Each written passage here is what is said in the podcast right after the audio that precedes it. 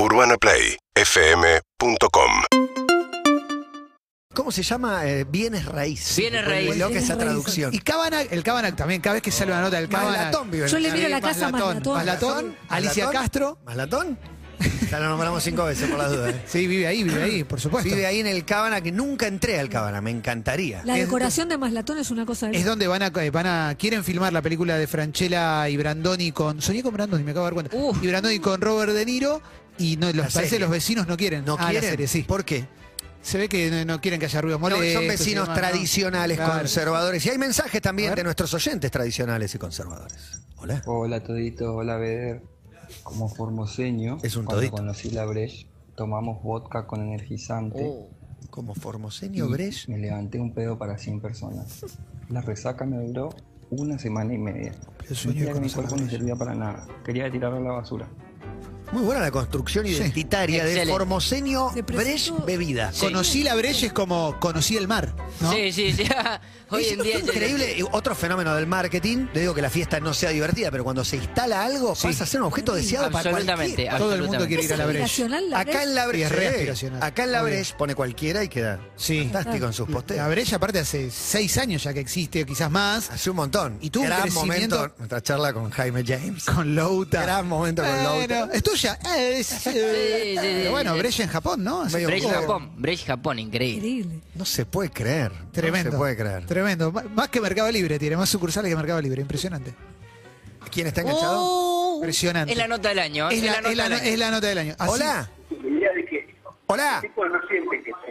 Hola, Hola, sí, buenas tardes. Carlos. Carlos, ¿sí? ¿Cómo estás? Carlos Maslatón, te habla Matías Martín. Acá estoy con Clemente Cancela, Emilce Pizarro, Germán Beder. ¿Cómo estás? Buenas tardes, Carlos. Bien, bien, bien. Los estoy saludando desde el sur de la República de Armenia, donde me encuentro en este momento. Impresionante, Carlos. ¿Eh?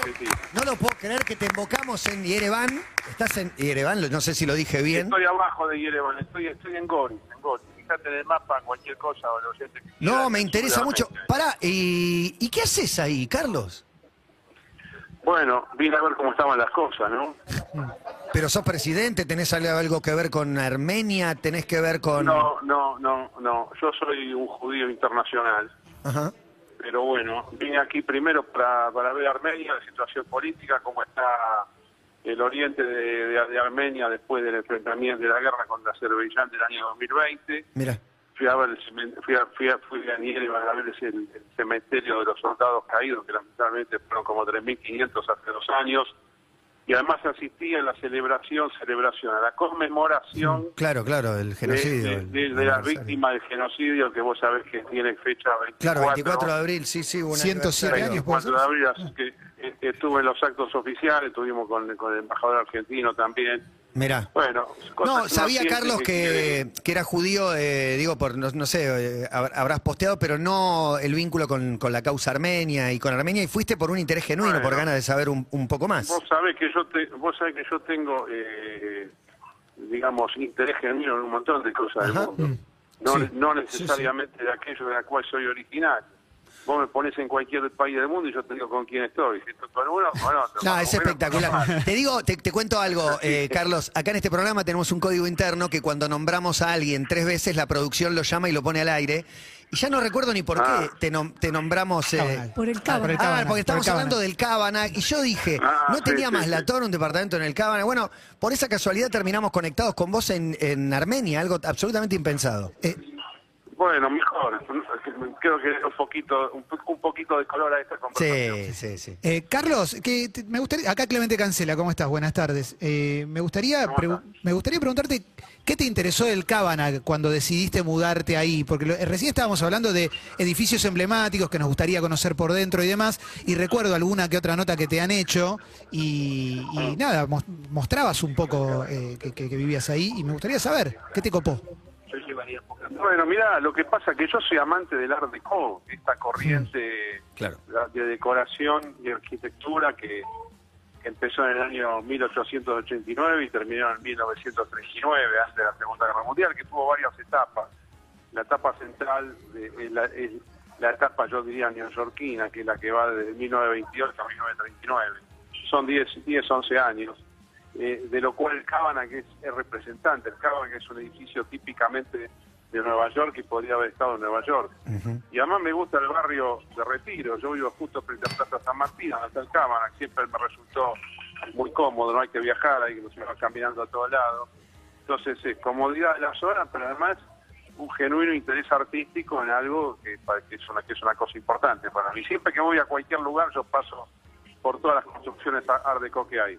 Carlos, ¿te Hay puedo, muchas, no sabía que. Debe haber muchas en Buenos Aires. ¿te puedo preguntar por eh, cuánto se paga de expensas promedio en el Cábana? Sí, sí mira, eh, te lo voy a decir por pesos por metro cuadrado. Ah, En bien. este momento, yo, si yo divido cuánto pago de despensas por mi departamento, lo divido por los metros, me da 250 pesos por metro cuadrado. Así que con eso ya ponerle algo que tiene 100 serán eh, 25 mil, algo que Claro. tiene 200 serán 50 mil. No, no, no, no vas a encontrar eh, números exagerados con respecto a otra zona de la ciudad. Inclusive eh, probablemente sean menores. Pensé que era más, Y más alto. Yo también. ¿Y tienen reuniones de consorcio? Pasa eso, muchos departamentos. Y claro, y, y lógico, son 107 departamentos, naturalmente que hay reuniones ¿Sos de parte del consorcio. consorcio o viste que hay alguno que está Eh, muy metido en la reunión y otro que no le interesa participar? No, no yo, sino mi esposa sí forma parte de la de, la actual composición de, la, asamblea de copropietarios. Sí. Eh, Carlos, me gustaría preguntarte algo que no tiene nada que ver con el Cabanac, pero que, sí me interesa mucho de vos, de, leerte en redes sociales y de las entrevistas que has dado. Eh, y a partir de la situación de la, de la famosa grieta en Argentina, que pareciera que uno tiene que pensar de una manera y no romper con, con esa forma de pensar o tomar una posición. Yo noto en tu caso, digo, más allá de tu apoyo obviamente a, tu candidato, a mi ley, noto que muchas veces desconcertás con, con- tus declaraciones o haces críticas que quien te sigue no se esperaba por simplemente por pensar de una manera binaria. Te quería preguntar por eso en particular, si, si te sentís cómodo también rompiendo un poco con esa estructura, eh, si te no sé si provocar es la palabra, pero sí generar quizás otro tipo de debate. Sí, pero eso yo sé que pasa frecuentemente, pero no es una cosa intencional. Mira, yo llevo, te lo voy a resumir así, tengo 63 años, 50 años leyendo los medios de prensa del mundo de punta a punta. O sea, vos imagínate lo que tengo en la mente después de ver 50 años de noticias, con lo cual eso abarca política local, política internacional, economía local, economía internacional, temas diversos, la guerra, los conflictos. Entonces, yo, digamos, tengo tengo una, una, una eh, me, me voy haciendo una, una composición para cada caso particular que a veces no, eh, digamos, contrasta con, con, con la opinión pública media, inclusive con lo que tienen la misma ideología que yo, como es la ideología liberal. Y esta- esta- esta- estas discrepancias aparecen a veces tanto en temas económicos como en temas de política internacional. Y, y pueden aparecer en cuestiones tan- tales como la interpretación de lo que es el peronismo y qué cosa fue el peronismo. Quizás una de las cosas que más a ustedes les puede haber llamado la atención, que yo no soy un liberal antiperonista. Para Totalmente, nada. totalmente. Soy, soy un liberal, eh, digamos, compatible con el peronismo. Sí creo que el peronismo cometió muchísimos errores, tuvo muchos aciertos. Las otras ideologías cuando gobernaron también cometieron enorme cantidad de errores. Por ahí es un ¿no? problema del liberalismo, ¿no? ahí- Ponerlo tan en el lugar del demonio eh, impide por ahí un debate, porque el otro se Yo cierra. te digo, las barbaridades que se han hecho en nombre del liberalismo en Argentina, que no Claro. es liberalismo para mí, pero son tremendas, ¿no? Esto incluye algunos gobiernos de la Revolución Argentina, incluye el proceso militar, incluye Claro. los que decían que Macri era, era libre, que para mí no lo era. O sea, lo que te quiero decir con esto es que, que, que, bueno, nosotros siempre nos han imputado un montón de cosas, yo digo que eso no es liberal, pero que puede haber liberales que, que les gustan estas tres cosas que te mencioné, cuando yo en realidad las repudio. ¿no? Eh, para nosotros a mí genera muchísima atracción encontrar a alguien que, eh, sea cual sea la ideología, se desmarca de los eslogans, de los lugares comunes en los que muchos Sí, caemos pero- y que el debate termina siendo más chico. Igual, un poquito provocador o, un poquito te divierte ver las reacciones en general. Digo, algunos temas. Sí. Eh, estuviste, no sé si decir Pero de modo ventaja pero estás también. mirando a Rusia, eh, el conflicto ruso-ucraniano, Sí. lo ves con una postura muy prorrusa. No sé si decirlo así. Veo diferente, Ajá. como lo ve todo el mundo. Eh, eh, acá, eh, como se planteó eso, que Rusia es mala, Ucrania es buena, y las cosas no son así. Las cosas son muchísimo más complejas. Esta guerra no aparece porque un tipo se volvió loco de- desde Moscú, es decir, hay, hay, hay todo un proceso previo, una guerra previa que empieza en el año 2014, donde cada una de las partes tiene su visión y tiene su justificación. Lo importante en materia de deseos es que esto ya es una guerra que está bastante evolucionada y debería frenarse ya mismo, que es lo que yo espero que suceda. Ya está medio terminada, ¿no? Digo, falta que, que Zelensky se ponga de acuerdo en qué cede y cómo lo cede, pero ya está, ya perdió. Y Zelen- Zelensky, Zelensky lo que está haciendo es una película, ¿viste? Para él, eh, totalmente. Y está mostrando una imagen más él- heroica y un cierre para que lo apoyen. yo creo que él, yo creo que él la quiere terminar entrando en Mariupol reco- y quizás entrando en el en el en, en el Donbass ahí en el oriente de Ucrania y, y bueno y probablemente no se le dé eso no y, y quizás Estados Unidos mismo le diga bueno hasta acá llegaste muy bien muy lindo sos famoso pero es hora de negociar yo creo que es hora de negociar Es Carlos Maslatón la te Armenia digo- hablando con nosotros. Sí, la verdad te digo, si Rusia tiene mucha resistencia, por más que le bajen aviones, que le bajen tanques, el tema de los drones, el tema del barco este, eh, acordate que Rusia tiene muchos antecedentes, le ganó la guerra a Alemania nazi, es más, Sí. fue la, la guerra contra Ucrania como una continuación de eso de la Segunda Sí. Guerra Mundial, acordate que hablaron de desnazificación, o sea, lo que quiero que lo que quiero que tratemos de ser un poquito más objetivos con esto. Pero para mí la guerra está ya para cerrarse. Creo que las dos partes han conseguido algo a un altísimo costo para ambos y me parece que el mundo tiene que volver a la normalidad, Sí, ¿no? sí. Y sentarse en la mesa de la negociación y terminar esto que tranquilamente se podría haber evitado. Pero te digo una cosa final. Dale. Eh, si sorprende cómo hablo, eh, qué clase de cosas yo digo, eh, yo no tengo costo político, no hago político, soy simplemente un tipo que ve la realidad y opina. Sí, siempre si soy inorgánico, Eh, eh, yo lo apoyo a mi ley, me gusta, no me vengan así que mi ley lo eche, no tiene de dónde echarme, yo lo apoyo y digo lo que se me canta, y esa libertad me parece, Bueno, pero es que- te hace jugar como si jugás. yo soy, eh, pero y si yo soy un votante de mi ley y además soy un puntero espontáneo. Y lo querés de presidente, parte- no, lo ves de presidente aparte. Por supuesto, no, no, es que yo creo que va a ser presidente, mi ley seguro, gana Eh, las elecciones. ¿Las de, las de Es- ahora es o en, o en un par de, man- de, de elecciones? No, no, no, no, las elecciones ¿Del año que viene? de 2023? octubre, de octubre, la- la- las, las, las paso de agosto del año 2023 y después la primera vuelta de octubre y seguramente la segunda vuelta que va a ser- ¿Nada de miedo te da en eso? Noviembre del año 2000.